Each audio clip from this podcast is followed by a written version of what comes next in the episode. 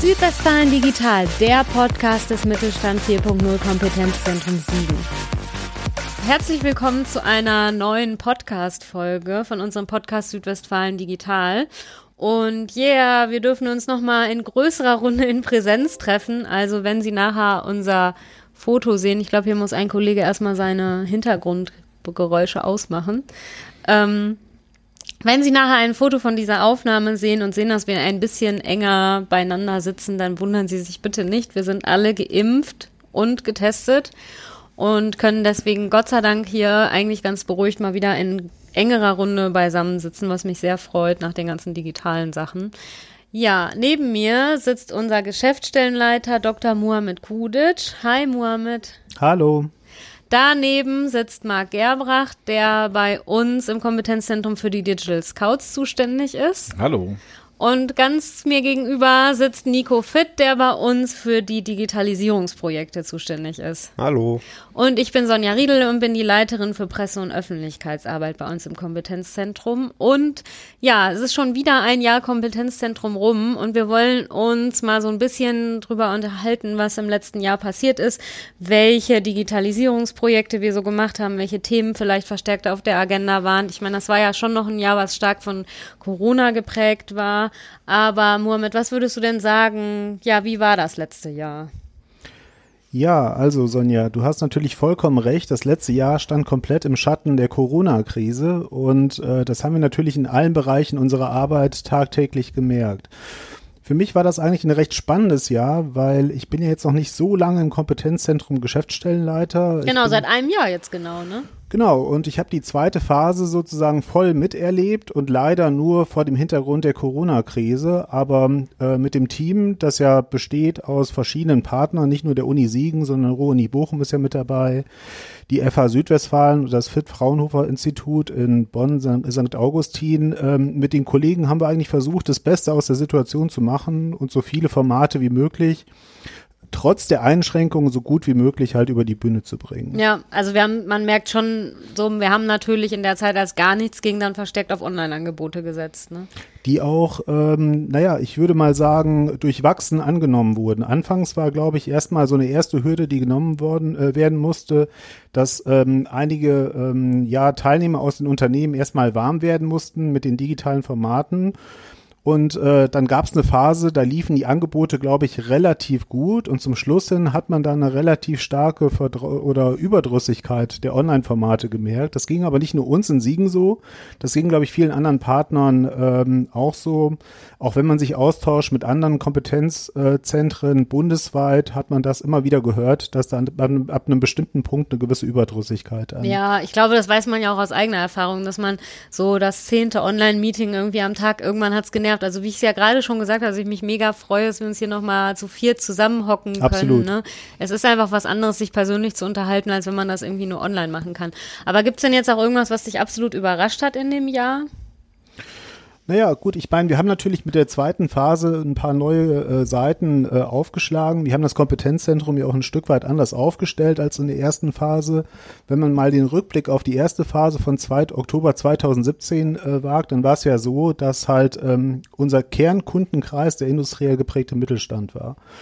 Und mit der zweiten Phase kamen dann neue Kunden oder Zielgruppen mit hinzu. Das war dann die im Wesentlichen die Gesundheitswirtschaft und das Handwerk. Mhm. Und ähm, da haben wir natürlich ganz neue Erfahrungen sammeln dürfen, auch mit neuen Partnern seitens der Uni Siegen im Boot. Also Professor Giuseppe Strina mit seinem Team ist neu ins äh, Genau, die ja Geschäftsmodellentwicklung im Handwerk machen. Ne? Genau, genau, ist neu ins Team gekommen.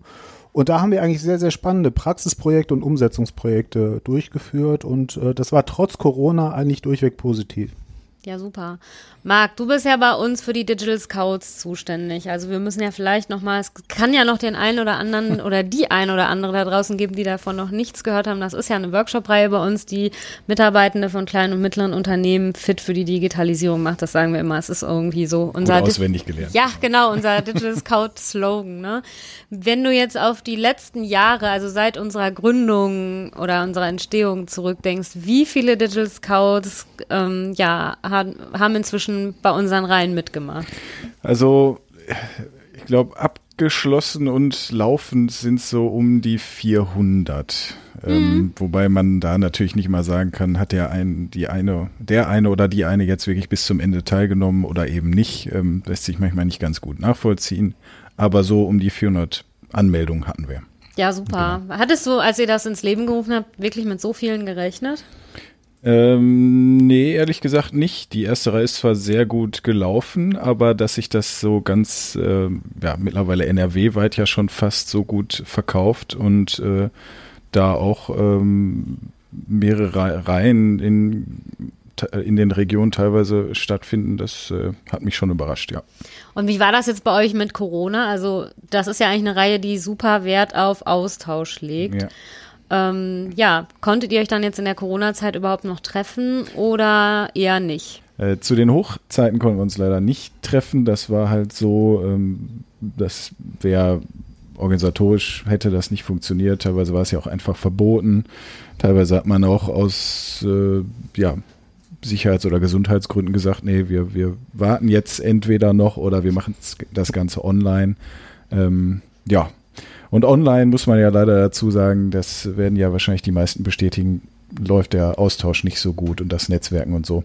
Deswegen sind wir froh, dass wir mittlerweile eigentlich, ähm, soweit ich weiß, äh, komplett wieder auf Offline-Veranstaltungen umgeschwenkt sind. Hast du denn jetzt auch mittlerweile mal mit den Teilnehmenden geredet? Wie glücklich sind die denn jetzt darüber, dass ihr euch wieder im realen Leben trefft und nicht nur digital? Also ich, viele haben direkt gesagt, die sind richtig froh äh, an der Workshop-Reihe äh, im realen Leben teilzunehmen. Und man hat das auch direkt gemerkt. Ähm, der Austausch war eigentlich ähnlich wie zu vor Corona-Zeiten noch. Natürlich mit ein bisschen mehr Abstand oder Maske oder wie auch immer. Aber man hat direkt gemerkt, dass den Leuten das wirklich gefehlt hat und ähm, die da wirklich viel Spaß dran hatten, sich wieder auszutauschen. Hm.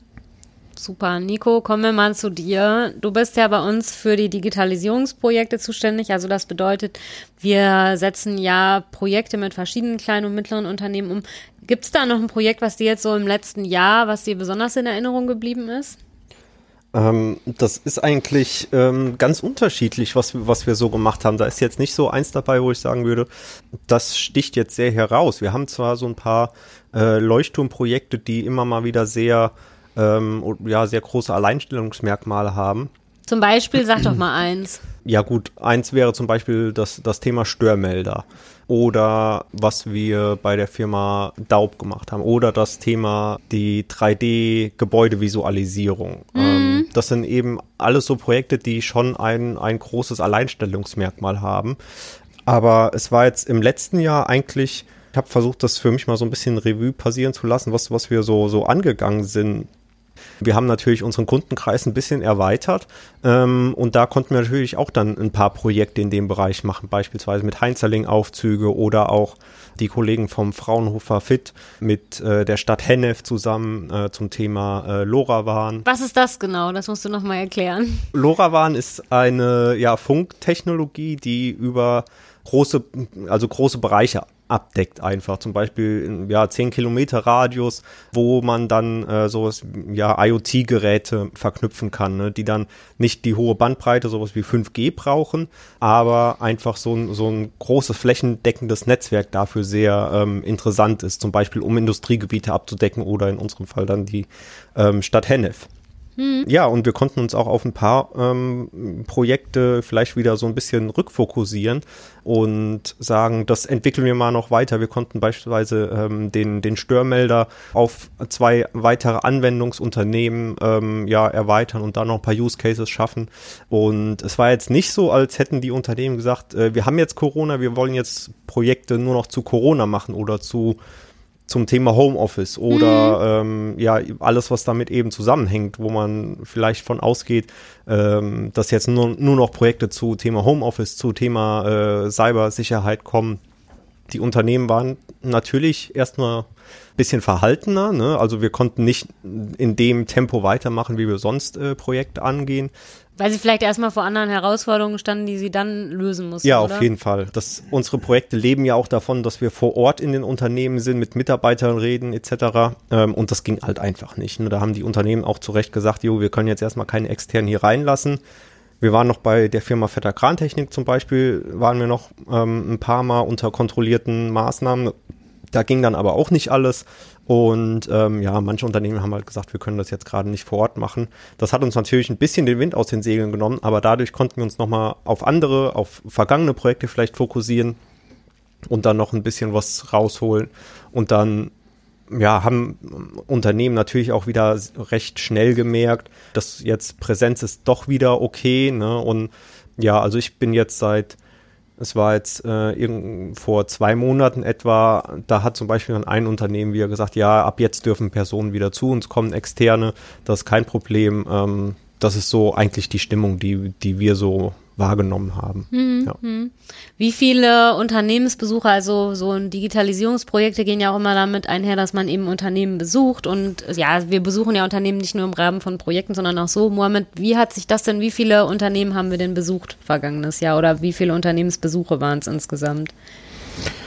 Ja, also insgesamt ist das so, dass ich eigentlich alle Kennzahlen, wir müssen ja in regelmäßigen Abständen berichten über die verschiedenen Säulen, Aktivitätssäulen hinweg, die wir so machen. Und vielleicht kurz vorweg einige Infos dazu. Wir arbeiten ja entlang verschiedener Schwerpunkte in verschiedener Säulen die da werden informieren, demonstrieren, umsetzen, qualifizieren und vernetzen. Mhm. Und wir berichten dann in regelmäßigen Abständen gegenüber dem Projektträger und dem BMBI das, was wir geplant haben auf der einen Seite und das, was wir erfüllt haben. Wir können ja an dieser Seite. Stelle vielleicht noch mal kurz sagen, für die, die es nicht wissen, dass wir eben vom Bundeswirtschaftsministerium gefördert genau, werden. Ne? Genau, genau.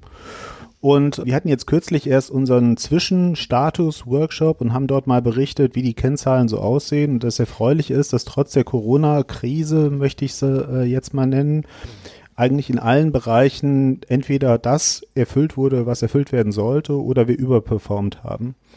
Jetzt muss man fairerweise natürlich auch dazu sagen, dass so ein Thema wie Unternehmensbesuche jetzt nicht mehr die klassischen Unternehmensbesuche waren, wo wir hingefahren sind und in Präsenz, das was der Nico Fitt gerade erzählt hat, im Unternehmen alles besichtigen konnten und die Problemlage anschauen konnten, sondern es waren häufig Online-Formate, dass wir Unternehmen oder Vertreter aus den Unternehmen dann halt via Zoom oder anderen Online-Formaten dann halt äh, kennengelernt haben, uns äh, über die Probleme ausgetauscht haben und ähnliches. Und ähm, wir lagen äh, im Grunde genommen mit 160 oder ich glaube jetzt inzwischen 170 Unternehmensbesuchen deutlich über dem, was wir, was wir versprochen hatten. Die Größenordnung lag, glaube ich, bei 100 zu erreichenden Unternehmensbesuchen. Und dann merkst du auch, dass es nicht weniger war als an den Jahren vielleicht zuvor, wo noch kein Corona war.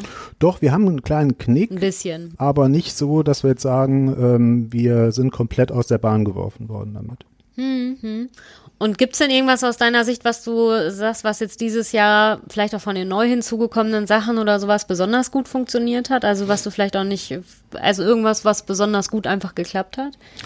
Wir sind ja in jeder Phase des Kompetenzzentrums, in jeder neuen Phase dazu angehalten, ein Stück weit uns auch neu zu erfinden. Das ist in der zweiten Phase genauso der Fall gewesen wie jetzt im Moment auch. Wir befinden uns gerade in der Vorbereitung auf die dritte Phase. Also genau. Also nach dem Spiel ist vor dem Spiel. Wir können so schon möchte. mal spoilern und sagen, dass wir hoffen, dass also, man muss ja vielleicht mal dazu sagen, dass das Kompetenzzentrum an sich, also wir sind 2017 gestartet, waren für drei Jahre bewilligt und haben dann nochmal einen Verlängerungsantrag gestellt. Der wurde Gott sei Dank auch bewilligt, sodass wir jetzt im Moment in der der zweiten Phase sind. Ne? Und genau. Ähm, genau, die läuft eigentlich bis nächstes Jahr im September und wir hoffen natürlich, dass wir darüber hinaus, dass das Kompetenzzentrum es noch weitergeben wird. Ne? Und da, genau, ja. genau. Ich meine, dazu vielleicht auch nochmal eine kurze Anmerkung. Die ersten zwei Phasen, die waren konzeptionell relativ nah beieinander mit dem Mittelstand 4.0 Kompetenzzentren. Es gibt ja 26 an der Zahl, wovon 18 regional aufgestellt sind und 8 eher thematisch. Und äh, das wird sich jetzt ein Stück weit in der dritten Phase, naja, wie soll ich sagen, ändern, konzeptionell ändern, weil die Vorgaben von Mittelstand Digital, das ist der neue Gesamtrahmen, der da gespannt wird um die Kompetenzzentren, sieht halt vor, dass es auch eine stärkere Vernetzung über die Zentren hinweg geben soll. Es werden auch in der dritten Phase Netzwerkmanager extra eingestellt für die dritte Phase, die dann sicherstellen, dass Wissen und Kompetenz von den jeweiligen äh, Kompetenzzentren auch bundes bundesweit zur Verfügung gestellt wird und dass es da so Brückenschläge zwischen den Regionen und den Themenfeldern gibt. Und das wird jetzt stärker kommen in der dritten Phase und dementsprechend wird auch der dritte Antrag etwas konzeptionell etwas anders aufgesetzt werden. Und das ist letztendlich so der Rahmen, in dem wir uns bewegen. Und wie gesagt, also für die zweite Phase stehen wir eigentlich trotz der widrigen Bedingungen eigentlich relativ gut da. Wir sehen den Knick in eigentlich allen Zahlen. den Corona-bedingten Knick, aber wir sind da eigentlich ganz guter Dinge, dass wenn sich die Lage vielleicht ein bisschen normalisiert, dass wir dann noch häufiger rausfahren können. Hm, hoffen wir natürlich, dass es so bleibt wie im Moment, dass man doch noch Sachen in Präsenz stattfinden lassen kann. Ne? Ja. Hm. Genau. Wie sieht denn so der, wenn wir jetzt den Blick in die Zukunft werfen, wie, wie soll es denn, also welche Schwerpunkte haben so haben wir uns denn für nächstes Jahr vielleicht vorgenommen oder dann auch für die nächste Phase im Kompetenzzentrum? Hm. Ich bin ja eigentlich auch noch die Frage schuldig geblieben, welche Formate eigentlich besonders gut gelaufen sind. Fangen wir vielleicht damit nochmal ganz kurz an. ähm, ja. Also unser Dauerbrenner sind natürlich die äh, Digi-Scouts. Das äh, ist das Thema, das Marc äh, Gerbracht gerade schon so ein bisschen angeschnitten hat.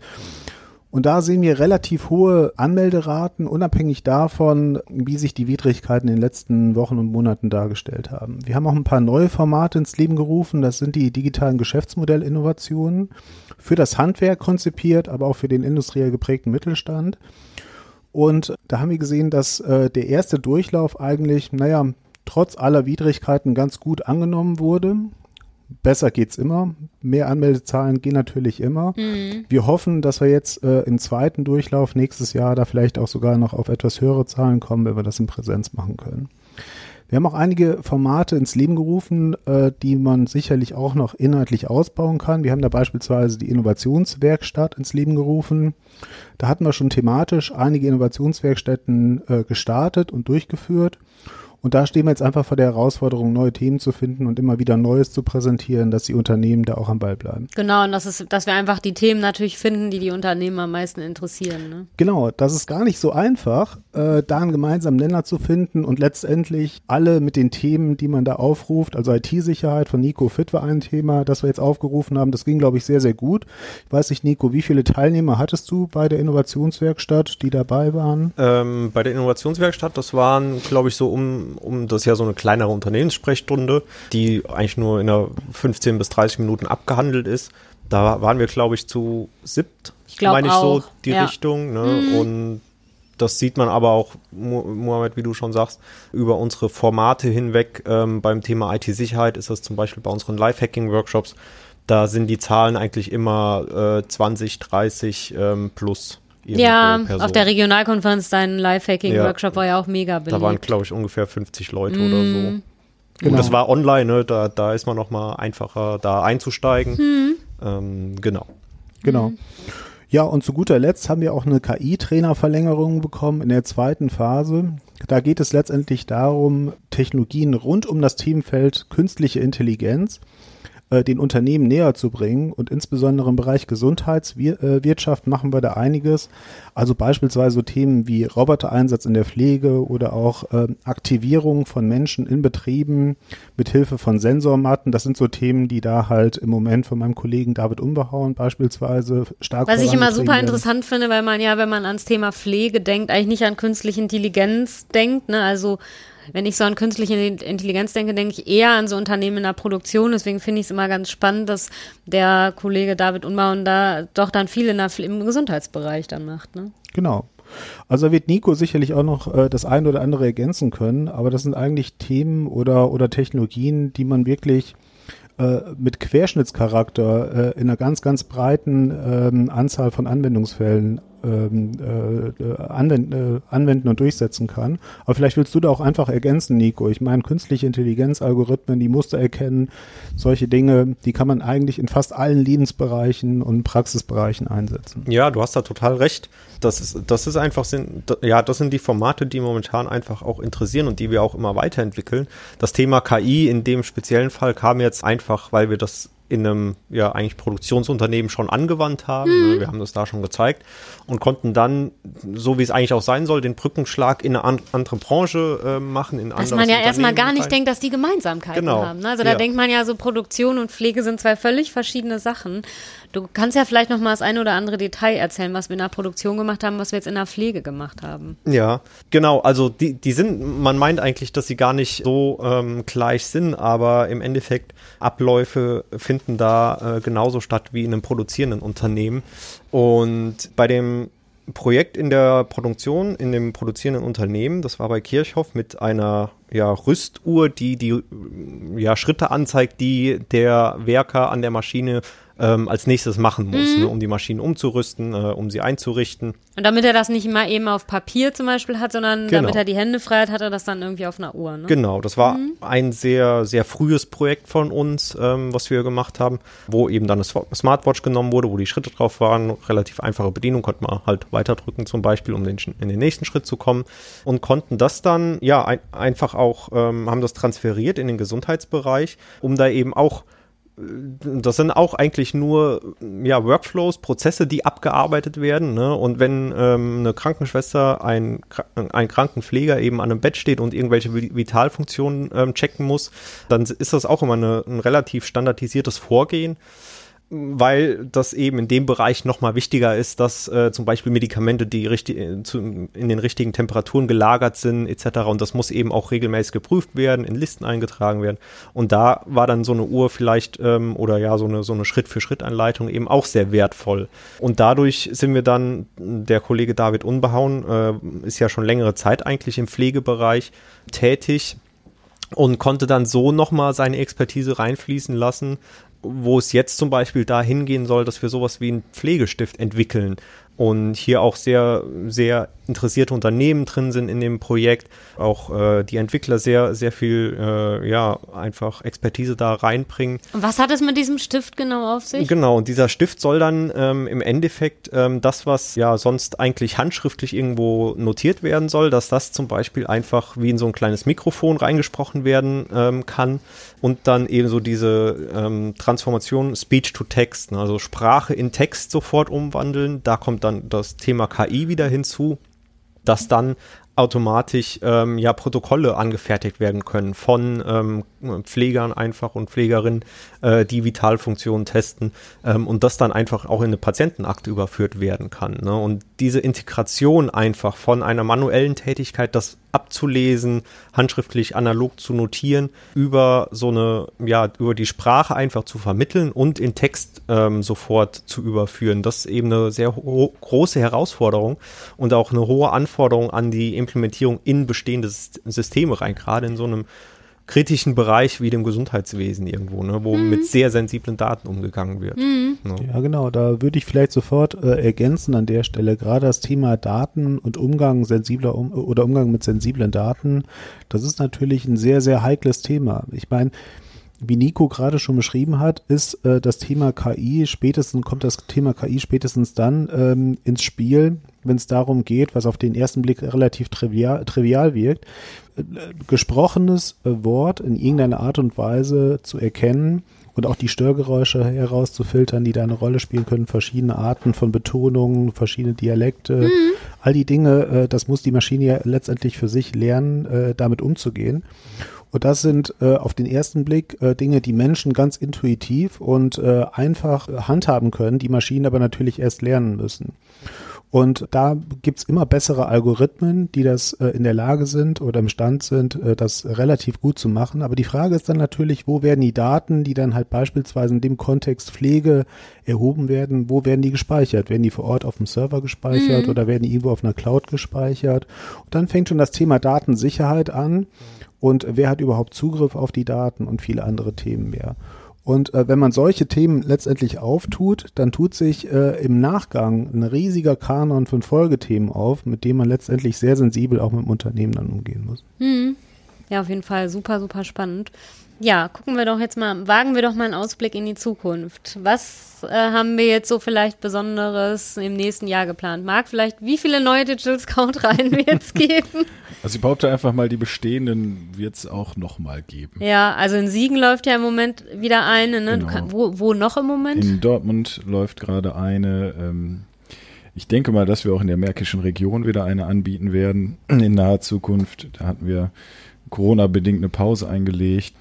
Ja, unsere Kollegen in Bochum sind ja auch relativ aktiv in Oberhausen, Essen, Duisburg ist, glaube ich, auch noch dabei, also oder Mülheim, genau. Also es wird noch einige Reihen geben, da bin ich fest von überzeugt. Hm.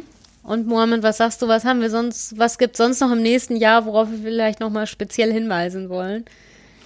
Na gut, ich würde vielleicht, wenn wir schon beim Ausblick sind, vielleicht den Blick sogar noch ein bisschen weiter in die Zukunft richten und gleich mit darauf verweisen, was wir in der dritten Phase äh, vorhaben. Also in der zweiten Phase, in der wir uns jetzt gerade mittendrin befinden, versuchen wir letztendlich die neuen, eben genannten neuen Kundenkreise äh, stärker zu digitalisieren, auf dem Weg von analog hin zu digital zu begleiten, wo deren Problemlagen sind. Also wir holen die Unternehmen immer da ab, wo sie stehen, egal ob sie schon weit digitalisiert sind oder erst am Anfang stehen. Und äh, das machen wir äh, in den eben genannten, mit den Formaten, in den eben genannten äh, Kundenkreisen und Aktivitätsfeldern. Aber der Blick in die Zukunft sieht dann vielleicht auch nochmal recht spannend aus. Da versuchen wir auch naja, die Kernmarke des Siegener Kompetenzzentrums, die sich ja bewegt rund um das Thema menschzentrierte Digitalisierung, also ein soziales Nachhaltigkeitsthema, das versuchen wir zu weiten auf die Themen ökonomische Nachhaltigkeit und ökologische Nachhaltigkeit, sodass wir eigentlich den Nachhaltigkeitsbegriff in all seiner Breite, soziale, ökonomische und ökologische Nachhaltigkeit in der dritten Phase etwas stärker bedienen wollen. Und das machen wir mit Blick auf ähm, Regionen als Systeme. Wir verstehen die Region Südwestfalen als ein System. Und dort versuchen wir letztendlich die Resilienz, so, so ist die Überlegung, äh, die wir uns für die dritte Phase gemacht haben, die Resilienz des Systems dann halt in den drei eben genannten Dimensionen dann halt nachhaltig auszubauen und zu stärken. Mhm. Und das machen wir mit all den Instrumenten und mit entlang den Säulen, die ich, äh, die ich eben schon geschildert habe.